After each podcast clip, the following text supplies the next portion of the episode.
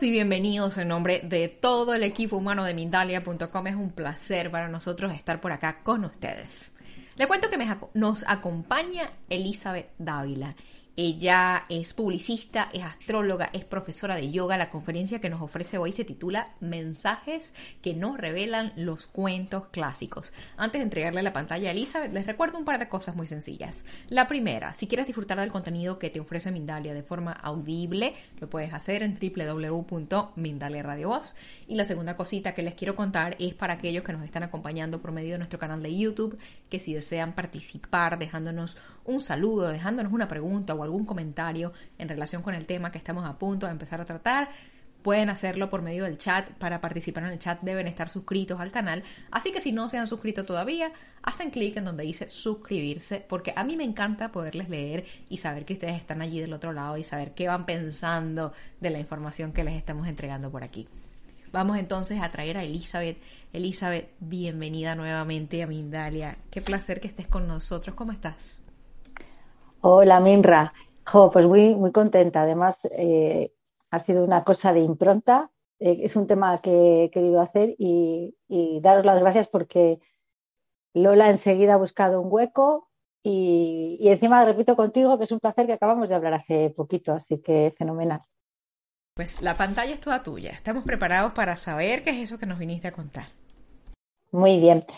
Pues os vengo a contar algo que no es, no es mi especialidad para nada, pero está relacionado con, eh, con algo que las fechas navideñas que en esta parte del mundo estamos viviendo, pues está relacionado directamente o intrínsecamente, que son los cuentos navideños, o, más que los cuentos navideños, no son los cuentos navideños, porque no os voy a hablar de un cuento navideño propiamente dicho, sino un cuento de cultura clásica o de cultura popular que como muy bien decía antes Minra, antes de empezar, pues en estas fechas se abre el colectivo, el inconsciente, y estamos como más receptivos a la psiquis, ¿no? A entender aquello que nos arrastra de forma casi a veces automática y que mm, tiene que ver con lo, lo que relatan los cuentos, los enigmas que los cuentos cuentan, que no vemos a primera vista, pero que a veces está a nosotros mismos nos está mm, de alguna manera eh, no sometiendo, pero sí hay como si fuéramos marionetas, hay una parte de la marioneta o un hilo de la marioneta que nos está moviendo e incluso conmoviendo, ¿no? Y es eso que está detrás. Hoy quiero hablaros del cuento de La Cenicienta, porque es uno de los cuentos más antiguos que más arquetipos, digo que un arquetipo ante todo es pues una impronta, una imagen, es algo que está dibujado a fuego, pero dentro no se ve, y que ese tipo, ese arquetipo, es como la base, es como si fuéramos un sello, ¿no? Sobre el que vamos dibujándonos y nos vamos colocando. La Cenicienta tiene eh, un arquetipo escondido que es el de la orfandad. Voy a entrar contando todo, destripándolo desde fuera, ¿no? Que es la pérdida. Porque vamos a recordar que todos los cuentos clásicos tienen muchas versiones. Nosotros vivimos la edulcorada de Walt Disney, que es siempre muy linda y muy, muy suave, muy bonita que acaba siempre más o menos bien y que es como esa búsqueda, ¿no? A lo mejor de unirse esa parte femenina con esa parte masculina idealizada o ideal. Pero la parte asiática, los cuentos clásicos también tienen una versión asiática que no tienen esa, esa visión tan edulcorada.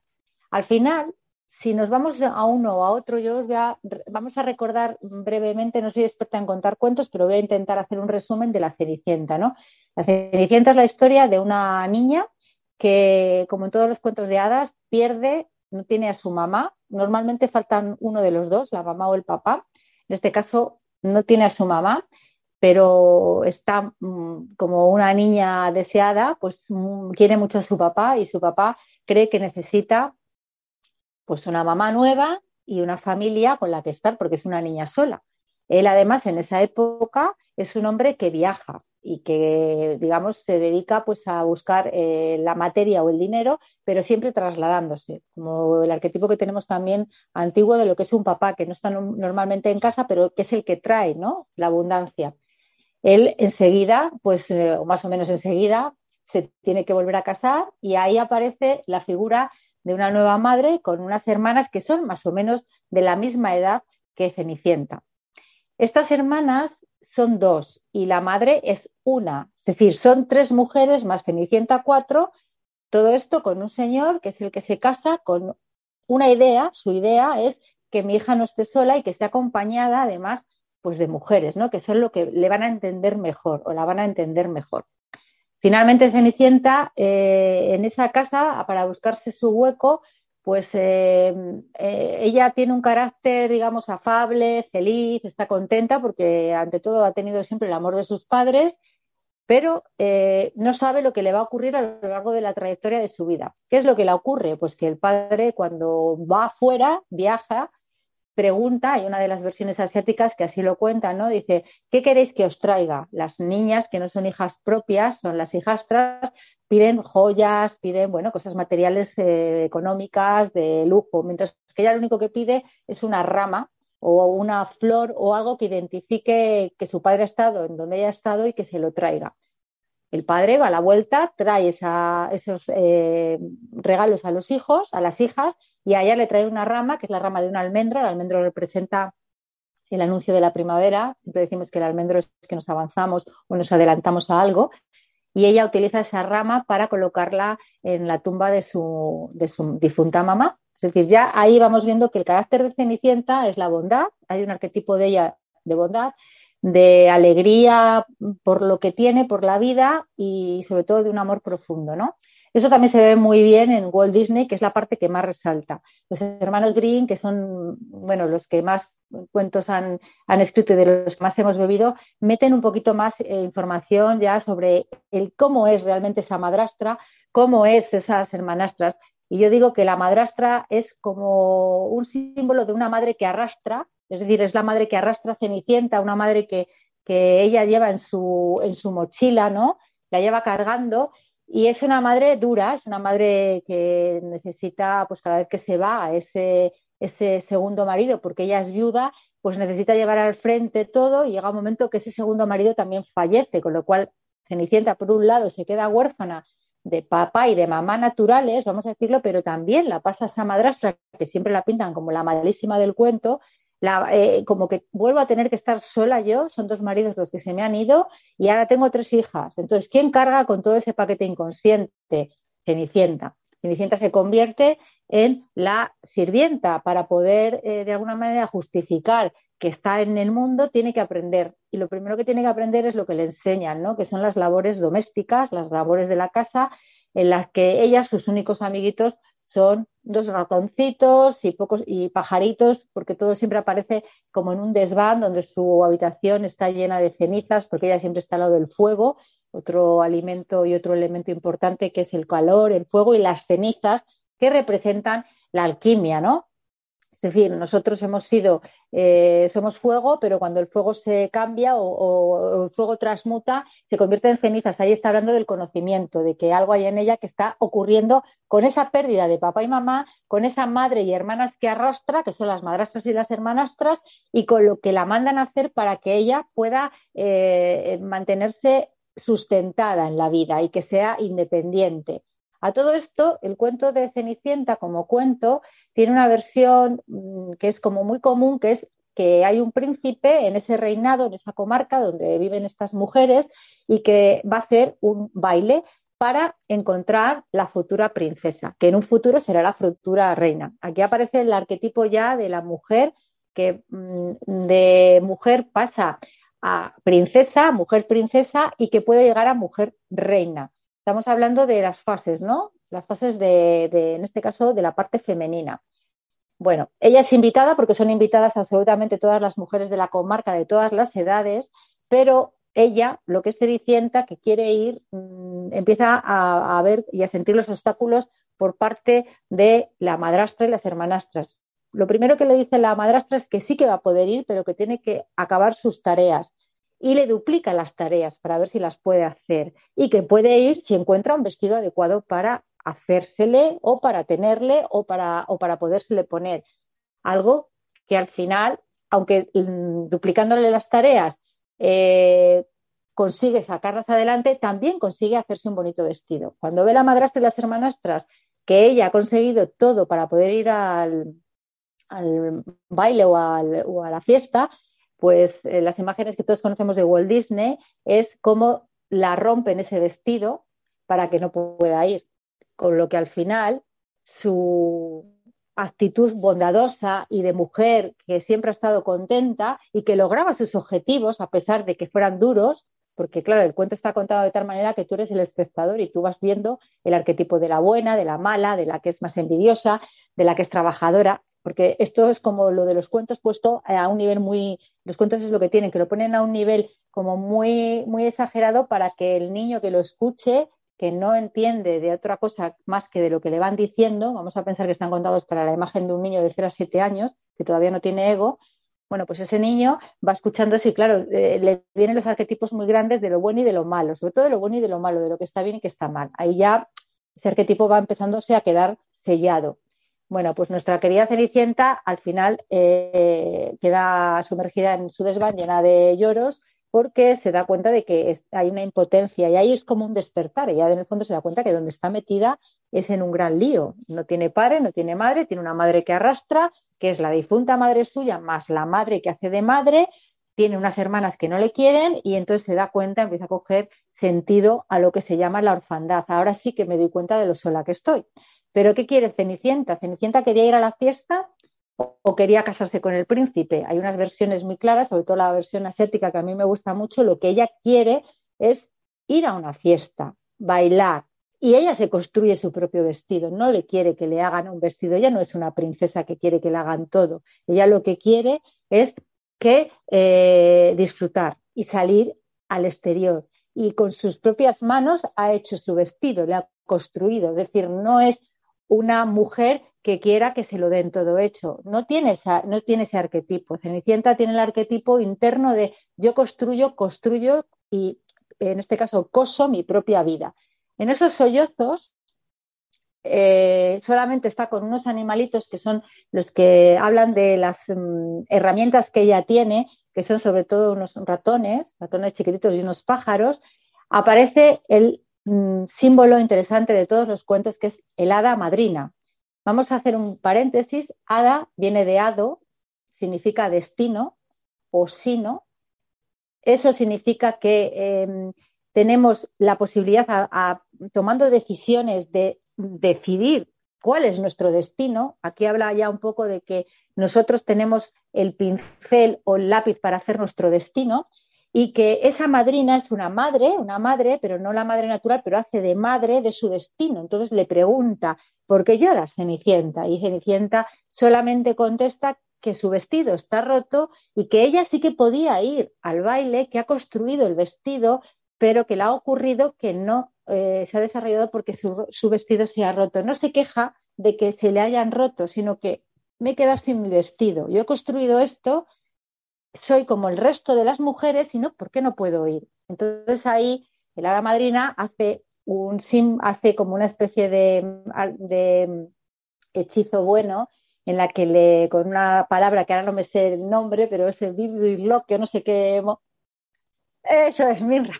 Gracias. Pues con eso, con ese, con ese símbolo, con ese sonido musical, aparece su vestido, aparece la carroza, aparece toda la magia que va a desaparecer a las 12, pero le avisa, no le dice que se quede más ni que se quede menos, dice, vas a tener la oportunidad de tener un vestido, porque claro, le parece a la hada madrina correcto el que le ha preguntado qué le ocurre y ella le contesta, es que no sé por qué no puedo, porque yo había construido mi vestido. La hace tener ese vestido maravilloso, llegar al destino que es a, esa, a ese palacio, todo el mundo claro, la ve y, ve belleza, ahí sí que se ve la cenicienta ya sin todas esas cenizas, se ve quién es por dentro, pero manifestándolo por fuera. Pero lo más curioso es que no la reconocen, ¿no? Claro, no la reconocen las madrastras, la madrastra y las hermanastras, pero todas admiran a esa mujer desconocida. Por supuesto, el príncipe se fija en ella, bailan y toda la historia, ¿no? Que al final, si os dais cuenta, todo va en círculo bailar, movimiento, música, que es lo que ella quería, porque en su interior lo que quería era ese salir, ¿no? Al exterior. Ocurre pues que a las 12 de la noche se da cuenta por las campanadas de que se tiene que ir y que queda, queda una parte de ella, que es un zapato de cristal, un zapato transparente. Como es un cuento eh, que empezó en China, es un pie muy pequeño que tiene ya muchos símbolos, los pies pequeños, a nivel freudiano es muy sexual todo lo que dicen, pero a nivel también es la mujer que tiene un, pie pequeño y que, bueno, es un pie que representa cierta parte de ingenuidad todavía, ¿no? De niñez. Este pie pequeño, ese zapato de cristal se queda en un pie y, y ella se va con el otro y justo mientras va llegando a la casa, a su casa real, pues se van desapareciendo todos los hechizos, su vestido y demás, y queda el zapato. ¿El zapato por qué queda? Porque el zapato es el símbolo. Hay un pie mío que ha quedado dentro del castillo, por eso no se ha deshecho ese hechizo, y hay otro que me he llevado. Es el pasado y el futuro, lo podríamos denominar, ¿no? Los dos pies que están entre dos situaciones. Vengo de mi sueño, lo he cumplido, pero se ha quedado una parte de mi sueño ahí, y yo me vengo con otra parte de mi sueño que está aquí, pero no parejo, necesito un par, porque los pies son dos. Bueno, todo esto al final, el príncipe, no sabemos todo ya la historia, el rey y todo el reinado, la madre y demás, hacen un comunicado para encontrar a la dueña del zapato y ahí se van todos, el príncipe y los súbditos del príncipe, en búsqueda de ese pie para que esa mm, mujer eh, vuelva a conocer o a estar o a ver al príncipe. ¿Qué ocurre? Resumiéndolo un poco, pues eh, ese pie no entra en todos los pies y cuando llega a la casa de la madrastra y de las hermanastras, pues una se quita el dedo gordo para que le entre el pie, la otra se quita el talón, bueno, una cosa surrealista que hasta ni el rey es capaz de ver, porque cuando ve que entra lo acepta hasta que luego se da cuenta, hay una de las versiones que se da cuenta que sangra, entonces dice, bueno, entonces no debe ser, no debe ser tú, estás cortándote un pie para entrar aquí. Al final ella, lo que es Cenicienta, sale del desván, baja vestida como es ella, con sus harapos y llena de cenizas y trae el otro zapato. Entonces dice, yo tengo el zapato. Ella misma es la, no la van a buscar, no la van a rescatar. Ella sale y dice, es que este es mi zapato. Con el asombro, por supuesto, de las hermanastras y de la madre que, digo yo, repito, arrastra. Al final ese zapato, por supuesto, se le pone y, entra en su pie perfectamente qué está hablando el cuento? El cuento sobre todo está diciendo que el príncipe la tiene que ver como es. Ella no es una princesa, ella es una mujer costurera y una mujer que hace los servicios de una, algo muy digno que es la limpieza, porque esa es la base también del arquetipo, ¿no? Que es el limpiar. Yo siempre digo lo mismo, si se pusieran los basureros cuando se han puesto de huelga, pues vemos la cantidad de suciedad que nosotros hacemos, ¿no? Nos damos cuenta de la cantidad de despojos que tiramos. Una profesión como esa, que es la de la limpieza, pues ahí, en ese arquetipo, esa mujer que va con su zapato de cristal, vestida con sus harapos y con esas cenizas, el príncipe es consciente, él es consciente de que se ha enamorado no solo de la belleza externa, que por supuesto, siempre he dicho que las mujeres o los hombres cuando encima les tuneamos y nos ponemos guapos, creo que hay poca gente que puede llamarse que sea fea, ¿no? Eso favorece siempre a, que parezcamos mejor de lo que somos. Pero en este caso es como vas a saber quién soy realmente, si realmente quieres eh, eh, conocerme, vengo desde aquí, ¿no? Ese es el cuento como una versión como más entendible de lo que realmente le ocurre a Cenicienta. Luego ya la historia continúa, bueno, pues eh, se supone que ahí queda el Kit Kat, ¿no? Se cierra ese paréntesis y que aceptan a que Cenicienta pues se haga princesa y de princesa tal vez llegue a ser reina, eso ya no lo sabemos. Pero esto sería un poquito el resumen de nuestro cuento Cenicienta. ¿Qué mensajes tenemos detrás? Pues los que he ido diciendo. El primero es resurgir de las cenizas, la orfandad. Y el camino que hay detrás de todo esto es el camino del héroe o la heroína. Cuando nos quedamos si nuestro mapa del tesoro, si nuestra mamá, si nuestro papá, que son los que nos han marcado de alguna forma las pautas y los que nos han contado los cuentos de niños en ese periodo de los 0 a los 7 años, que es donde todo queda grabado de alguna manera, hasta que no nos aparece el personaje y el ego a partir de los 7, nosotros en ese momento, nuestros padres son nuestros dioses lo hagan mejor o lo hagan peor, no vamos a entrar a juzgarles, pero son nuestros dioses y nuestros custodios y los que nos encaminan el camino, ¿no? Y los que nos guían. Pero a partir de ahí llega un momento que cuando ellos desaparecen, por el motivo que sea, empezamos a darnos cuenta de que solo nos tenemos a nosotros mismos y ahí tenemos que empezar a, saber qué herramientas utilizamos. Hay como cuatro herramientas muy básicas en todos los cuentos de hadas o los cuentos clásicos, que son la, el hada madrina que aparece y nos habla del destino y nos pone las opciones de elegir. Esto en Pepito Grillo se ve muy bien, en Pinocho, ¿no? cuando le pregunta y hace de conciencia, porque el hada representa también un poco la conciencia y, le pregunta constantemente y, le revela lo que está haciendo, también le pasa igual a Cenicienta, qué es lo que te ha pasado, lo primero que hace un hada es qué te ocurre, no te consuela como haría una mamá, un papá o un abuelo, sino te pregunta qué te ocurre y te revela cómo te, cómo te encuentras. Al revelarte cómo te encuentras, tú eres automáticamente espejo de ti mismo y te das cuenta, eso es lo que hace el cuento, ¿no?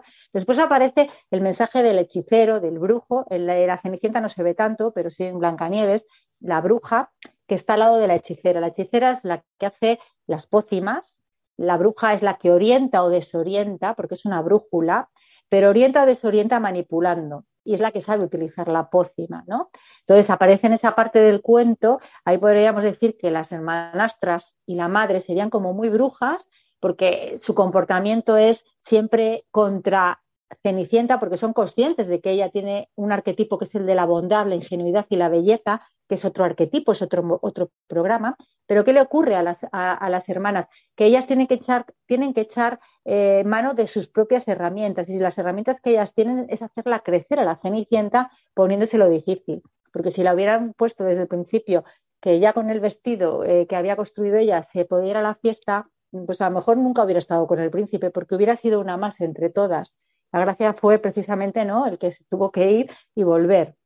Así que la Cenicienta sus hermanas, hermanastras y su madrastra desde este punto de vista, lo que hicieron fue ayudarla y apoyarla en su, en su crecimiento de heroína interna. Luego está la figura del mago. Ahí tenemos al mago Merlín, que también aparece en muchos cuentos, ¿no? O la diferencia entre lo que es un brujo, un hechicero, un hada y un mago. El mago es el que tiene el uso de las armas, de las herramientas, para poder eh, llegar a ser un héroe. Es el que sabe exactamente cómo puede convertir la carroza en carroza, en, este caso la calabaza en carroza, y cuándo eso tiene que desaparecer. Y ese mago o esa capacidad de alta magia está también en nuestro camino de héroe, en nuestro camino de búsqueda interna. Esa cenicienta, si hubiéramos hecho una segunda parte, que consiga ser reina, vamos a decirlo, deja de ser ya eh, alguien que que está como todavía custodiada por los reyes, porque eso es una princesa al final, porque tú piensas que te acabas de quedar eh, huérfana de padre y madre y ya como princesa vas a estar con un príncipe que todavía tiene, que tiene padres, porque ahí sí que tenía padres, tenía reyes, ¿no? El príncipe con el que se,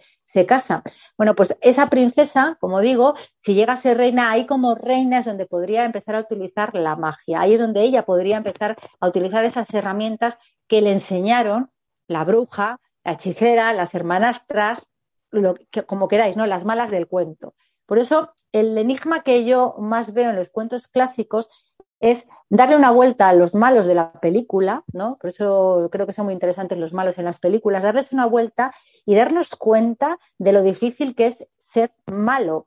desde la filosofía hindú, que yo ahí la manejo, un malo, una mala, es un mala, que es un rosario tibetano que tiene 108 cuentas, que si le das la vuelta significa alma, y que es el proceso alquímico a lo que venimos, a ser muchas veces los malísimos de la película o las malas, normalmente somos nosotras, Minra nos toca ser las, las malonas de las películas, pero que lo que estamos haciendo es un recorrido de esos 108 cuentas eh, que, es ese recorrido de ese rosario tibetano, de haciendo ese pasito a pasito para sacar las armas que tenemos en nosotras, ¿no? Y que estos cuentos maravillosos, pues, no sé, creo que nos, nos ayudan a, a, verlos desde otro enfoque y no quedarnos solo con yo quiero ser la princesa del cuento. Yo en mi cuento prefiero ser la madrastra o la hermanastra o incluso me atrevería a decir la reina mala que no deja al príncipe casarse hasta que no esté preparado para tratar bien a la princesa, ¿no?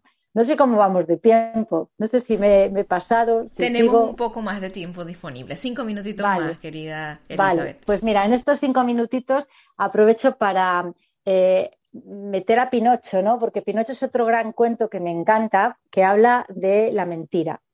Las mentes, la mentira es mente llena de ira, y la ira no es más que la ausencia de paz. Así dicho como muy rápido. Entonces, en Pinocho lo que se quiere traducir o contar el arquetipo que hay detrás es el, mundo del inconsciente. El cuento clásico a Pinocho le hace sin orejas. ¿Por qué le hace sin orejas? Porque no, sé, porque no oye. Cuando no oyes, no sabes. Entonces, cuando él hace cosas de burro, de burrete, es decir, cuando se pone a meterse en líos, Hay que recordar que Pinocho es un niño creado desde las manos de un, de un carpintero que a base del amor que ponía en sus manos, las manos hacen de vientre y es las que construyen a Pinocho, pues Pinocho se convierte en un niño, pero es un niño que no tiene orejas. Walt Disney le pone con unas orejas de burro, pero en el cuento original, es italiano, no tiene orejas. Le crecen las orejas a base de hacer cosas que es meterse en líos, porque ahí lo que está diciéndole el cuento, el arquetipo es que a través de meterte en líos vas a darte cuenta y ser consciente de que estás creciendo y estás también buscando tu propio héroe interno, ¿no? Tu propio camino interno a la, a la realización de lo que es ser un niño. Pinocho las mentiras también le crece la nariz, ¿no? Al crecerle la nariz, la perspectiva desde aquí es que tampoco ve, porque le crece porque miente, pero él no es consciente de que están viéndole que está mintiendo, porque él no ve tampoco. Es un niño que no oye y es un niño que no ve, porque de alguna manera no tener vientre materno que es como un poco la película que nos toca las que somos mamás hemos sido madres, de contarle las verdades y las mentiras al niño para que sea consciente, pues él vive la experiencia del no saber a través de la mentira, pero ni siquiera, mi versión, la personal, es que yo no creo que ni siquiera él sepa que está mintiendo. Eso lo ve el espectador que ha sabido lo que es la mentira. Él desde el interior lo único que sabe es que está experimentando. Entonces el arquetipo de Pinocho es miénteme más, eh, cuéntame más mentiras eh, déjame que me meta en líos si hablara Pinocho desde dentro, porque yo a través de ahí me doy cuenta. ¿Cuándo se da cuenta Pinocho de que, su, de que rescate su héroe interno? Pues se da cuenta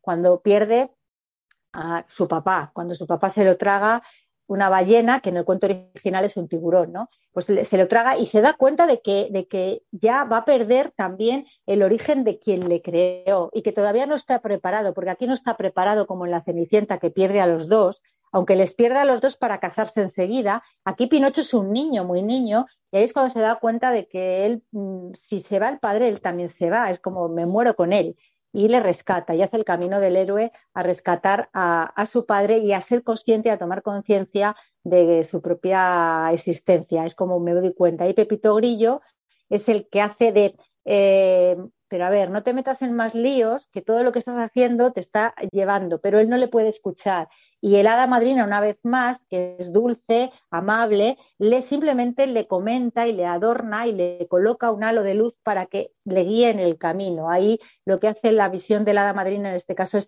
ponerle la luz para guiarle y para que él sea consciente de que no lo está haciendo tan mal, no le está juzgando, el hada no juzga. Eso es algo muy importante.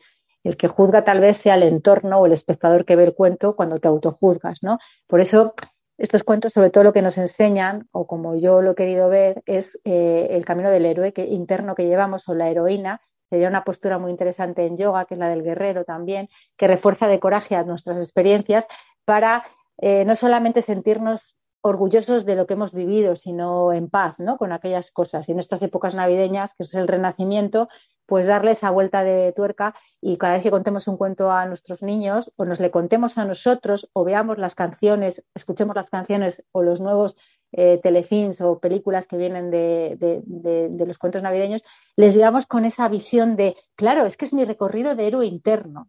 Y entonces veamos en qué, en qué cuento nos identificamos, cuál es nuestro cuento, ¿no? Cada uno, cuando sepa el cuento que es, ahí sabe el arquetipo interno que tiene y hacia dónde pues, puede encaminar su vida. Elizabeth, gracias. Qué maravilla de, contenido nos acabas de regalar. Qué, qué apertura de ojos a encontrarnos con algo que constantemente estamos viendo y ahora tenemos la oportunidad de revisarlo y de analizarlo desde otra perspectiva. Vamos a empezar con el segmento de preguntas y respuestas. Antes de esto, vamos a compartir con quienes nos están acompañando algo súper interesante.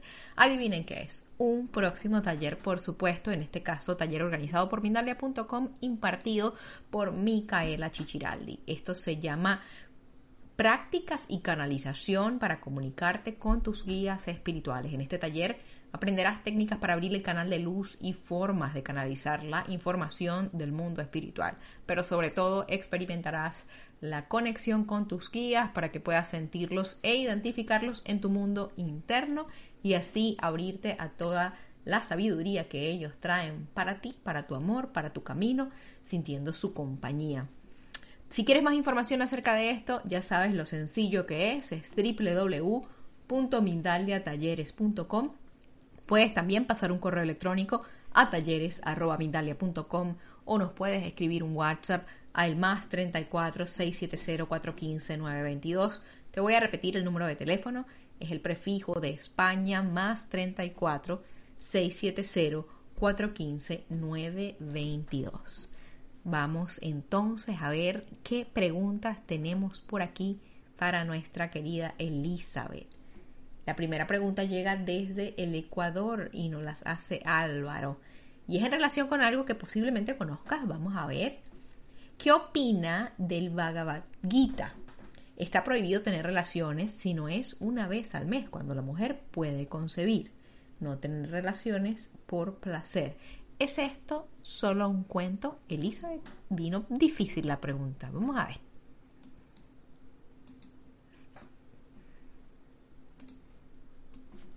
señor y es, eh, bueno, un, cuento, cuento es una, es una, es algo más que un cuento porque al final mm, nos está hablando de muchas cosas y sobre todo lo que nos está hablando es de la capacidad que tiene el ser humano de a través de la lucha, porque es la lucha de dos familiares, eh, y dos familiares o dos familias grandes eh, por el poder, por el dinero, es como una constante ¿no? en nuestro territorio humano, cómo lograr. Yo a la pregunta que ella me hace. A ver, voy a salirme de la pregunta como si fuera una cosa mundana y lo voy a llevar al arquetipo, a lo inconsciente. La sexualidad tiene mucho poder. La sexualidad es para nosotros, eh, mueve la energía kundalini, que es una energía que está en la base de la espalda, en el chakra 1, y asciende. En la mujer se mueve a través del pecho y en el hombre se mueve eh, desde abajo, ¿no? Entonces, eh, cuando las relaciones sexuales se convierten en poder hay conciencia. Hay un libro muy antiguo que es el, el Tantra, el, el, Kama Sutra, perdón. El Tantra está relacionado, pero no es un libro exactamente, es una, es una práctica. Bueno, pues en el Kama Sutra las, lo que son las, eh, las posturas están hablando de energía. Entonces, la sexualidad femenina si solamente la utilizamos para la procreación, pues hay unos días fértiles en la mujer y hay culturas que, lo practican, pero porque su función está en los distintos, procrear, comer, alimentarse y supervivencia, no hay más. Pero nuestra conciencia, si la elevamos, eh, la sexualidad ya se convierte en algo más, no se convierte en Mm, procrear, sino se convierte en placer, en regeneración celular, que es algo que podemos hablar en otro momento, a la sexualidad a la que vamos a ir, en amor y en ternura, en otras, en otras cosas distintas cuando te vinculas con otro. Pero en el Bhagavad Gita exactamente yo no sé dónde pone eso, porque yo el Bhagavad Gita entero todavía no me lo he leído, es un libro complejo, pero solo sé que en las culturas asiáticas, para ellos la sexualidad no es, no es igual que para los occidentales. Tienen hay otro mensaje. Hablo desde el mundo clásico, ¿eh? Ahora estamos todos con Internet más o menos en el mismo sitio. Mm, desgraciadamente o afortunadamente la sexualidad se ha convertido en algo más parecido en todo el mundo, ¿no?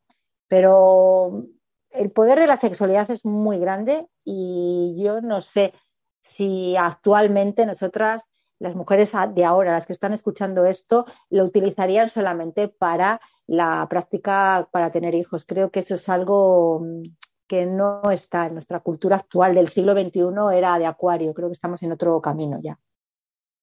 Gracias por esa respuesta, Elizabeth. Yo siento que puede que, la magia de todo esto esté en la capacidad de que nos recontemos las historias y que cuando nos identificamos con cada uno de esos personajes tengamos la capacidad de tener empatía hasta por los que no nos gustan, porque siempre, siempre somos el villano en la película de alguien y que podamos recontar la historia que nos han contado antes, cambiar esos, e, editar y, también editar nuestra vida.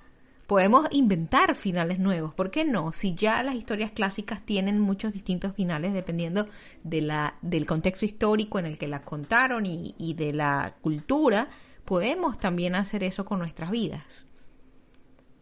Me parece fantástico porque es, es precisamente eh, que nos hacemos dueño de nuestro hado interno, de nuestra hada interna y dejamos de pensar que las cosas son como nos han dicho y que podemos incluso, como digo yo, cambiar de opinión cada vez que, creamos que tenemos eh, que, no solo que nos hayamos equivocado, que ya no queremos ser la misma persona, reinventarnos cada momento, ¿no? En cada instante. Y en esa reinvención, saber que los finales en todas las películas pues se modifican. Lo que pasa es que los cuentos clásicos nos cuentan cosas clásicas, como esas películas clásicas, para volverlas a reescuchar o rever, que eso está muy bien, Minra, que lo digas, porque cuando vuelves a ver lo mismo desde otro estado y en otro momento, ves muchas cosas. Y las cosas que estás viendo son las que realmente te revelan ese, eso que tú normalmente es pasado, te das cuenta del pasado, es como ver fotos antiguas, cómo era yo, pero tu parte interna está en esa búsqueda del héroe, que es, lo que realmente vamos a buscar, todo, el héroe interno. ¿Y el héroe que, quién es? Pues cada uno tendrá su, su, visión del héroe, pero el héroe para mí, Elizabeth Dávila, ¿no? Es el que es aquel que sabe estar en todos los instantes de la vida y sacar todas esas armas, esas herramientas o enterrarlas, muchas veces enterrarlas, para, para seguir avanzando, ¿no? Seguir avanzando en, en, el camino que yo me voy marcando. Hay veces que le tengo más o menos objetivizado y otras veces no. No sé, cambiar de opinión creo que es muy sabio.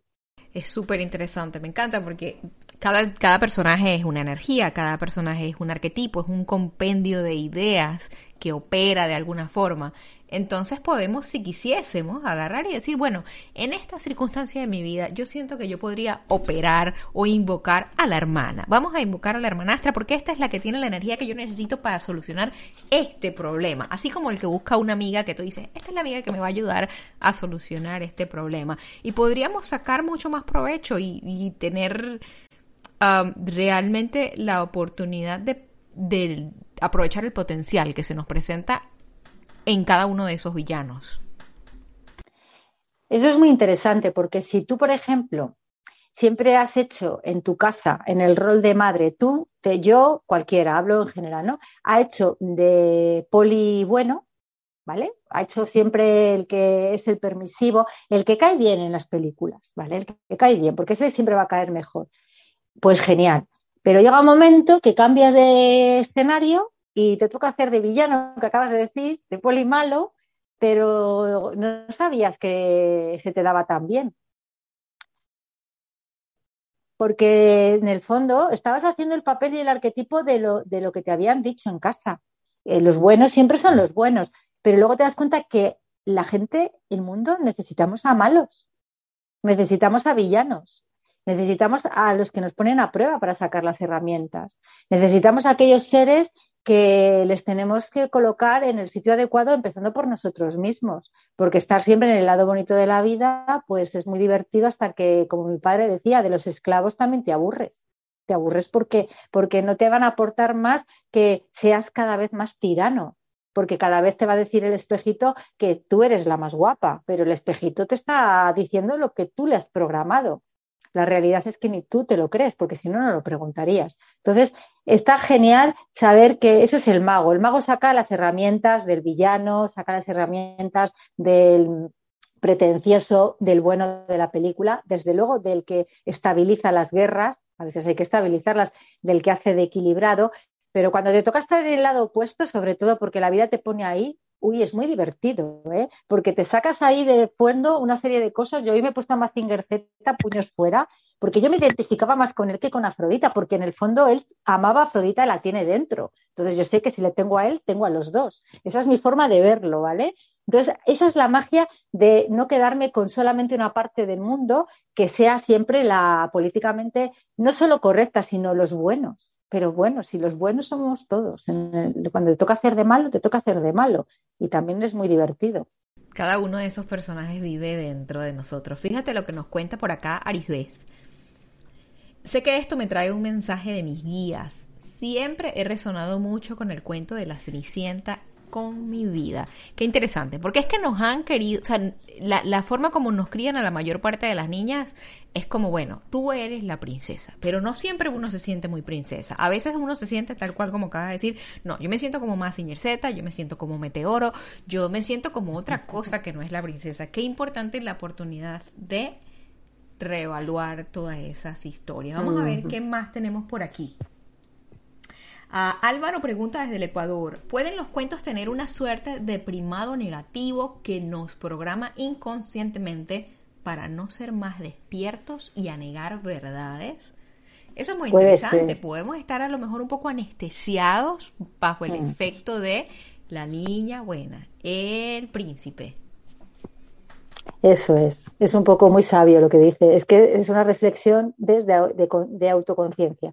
Es que mm, es una manipulación eh, en el sentido de la palabra. Lo que manipular es todo lo que se hace cambiando de forma, no siempre es peyorativo, ¿no? Pero sí que es cierto que cuando a un niño de 0 a 7 años le cuentas las cosas y le repites siempre el mismo cuento, llega un momento que el arquetipo se queda, es un surco en el cerebro que se queda ahí metido. Sobre todo más en los nuestros niños, nuestro niño interno, más que los de la nueva era de ahora, que creo que ya hace tiempo mataron a estos cuentos, ya mataron a todo y han creado los nuevos cuentos. Ahora están mucho los anime, ¿no? Y están otro, tipo de, cuentos que tienen mucha fuerza. Los manga, que llamamos en mi época, y que sigue, esto era un manga, ¿no? Y son de los que marcan. Siempre están luchando, siempre estaban en la búsqueda de, la lucha, de la competición, pero luego en el fondo todo está al mismo sitio para... Eh, es como para descargar toda la adrenalina que tenemos dentro hay que repetir que el héroe interno eh, se rescata si tú te das cuenta que no eres la esclava de la madrastra que arrastra. Es decir, Cenicienta no era una esclava, era una sabia mujer independiente, igual que la Bella y la Bestia. Le enamoraban los libros. Se enamoró de los libros, se enamoró del bestia cuando vio que tenía una pedazo biblioteca. No te pienses que se enamoró de, se enamoró de la biblioteca y dijo, oh, yo puedo estar aquí aguantó al bestia lo que haga falta, luego vale, él estaba hechizado porque era un vanidoso. Pero son los arquetipos que están en todos nosotros, ¿no? Esas cosas que yo, por ejemplo, me he identificado muchísimo con el cuento ya cuando mi hija Violeta de Pocahontas, pero sobre todo porque no era princesa y porque era una, una, una mujer tribal que ella vivía en, la, en, en el vamos, en el campo, en la naturaleza, y esas dos versiones cuando ella iba al otro lado del mundo, que era Inglaterra, lo que quería era que el mundo estuviera, pues, a ver, que, que no hubiera racismo. Yo me identificaba con eso y me di cuenta cuando tuve a mi hija pequeña, pero a mí me, contaron Cenicienta y Blanca Nieves lo de la bruja buena y bruja mala, y a mí la que me gustaba era la bruja mala. Siempre le miraba, digo, pero si es guapísima, ¿cómo dicen que es fea? Si la otra es una ñoña, pero mira la bruja mala de Walt Disney, cómo me gustaba. Yo ya me identificaba con esa historia, ¿entiendes? Y no me considero una mujer bruja, pero sé que en mí estaba ese poder porque yo la veía poderosa.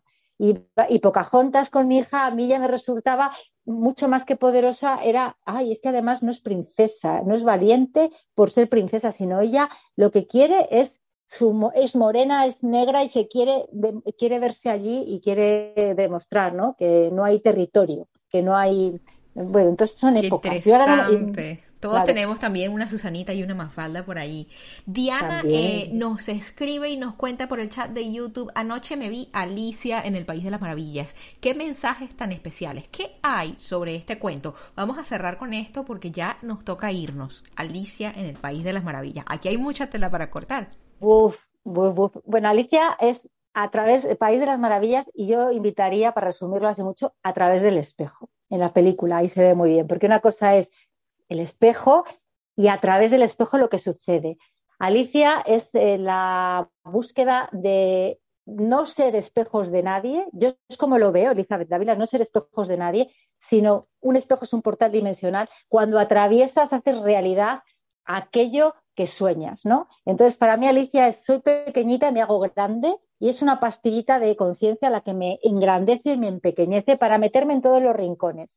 Entonces, yo resumiría ahí, pero eso sería otro tema, porque es que Alicia es, guau, maravillosa, Alicia tiene mucho ahí. Feliz, feliz no cumpleaños. ¿Con quién te quieres despedir de nosotros hoy, querida Elizabeth? Pues me quiero daros las gracias y sobre todo eh, que los cuentos que contemos a nuestros niños o a nosotros mismos, que muchos de ellos sean con segundas y terceras versiones y que busquemos nosotros dentro de la versión que nos gustaría, escribir tu propio cuento, porque eso es mágico. En estas fechas que vamos a cambiar de solsticio el nada, entonces está toda la energía del consciente y del inconsciente colectivo ahí, aprovecharlo para crear el cuento de nuestra vida y pedírselo realmente a Papá Noel, a los Reyes Majos, pero con conciencia. No hay, es que yo soy la pobre Cenicienta, que no, que aquí no hay pobres, somos todos ricos. Qué maravilla, te damos las gracias. Ha estado muy nutritivo y muy entretenido este espacio. Gracias por compartirlo con nosotros. A quienes están del otro lado de la pantalla, también, ¿qué más palabra que gracias? Gracias por estar con nosotros, por participar, por acompañarnos. Somos Mindalia.com, una organización sin ánimo de lucros que tú puedes ayudar de formas muy simples, como la interacción que tengas con nosotros en nuestras diferentes plataformas y redes sociales, ese me gusta, ese comentario de energía positiva, esa pregunta que nos dejas, eso nos puede o nos ayuda de hecho a llegar a más personas en este planeta. Les mandamos un fuerte abrazo. Nos vamos a ver muy pronto en una próxima conexión de Mindalia en directo. Hasta luego.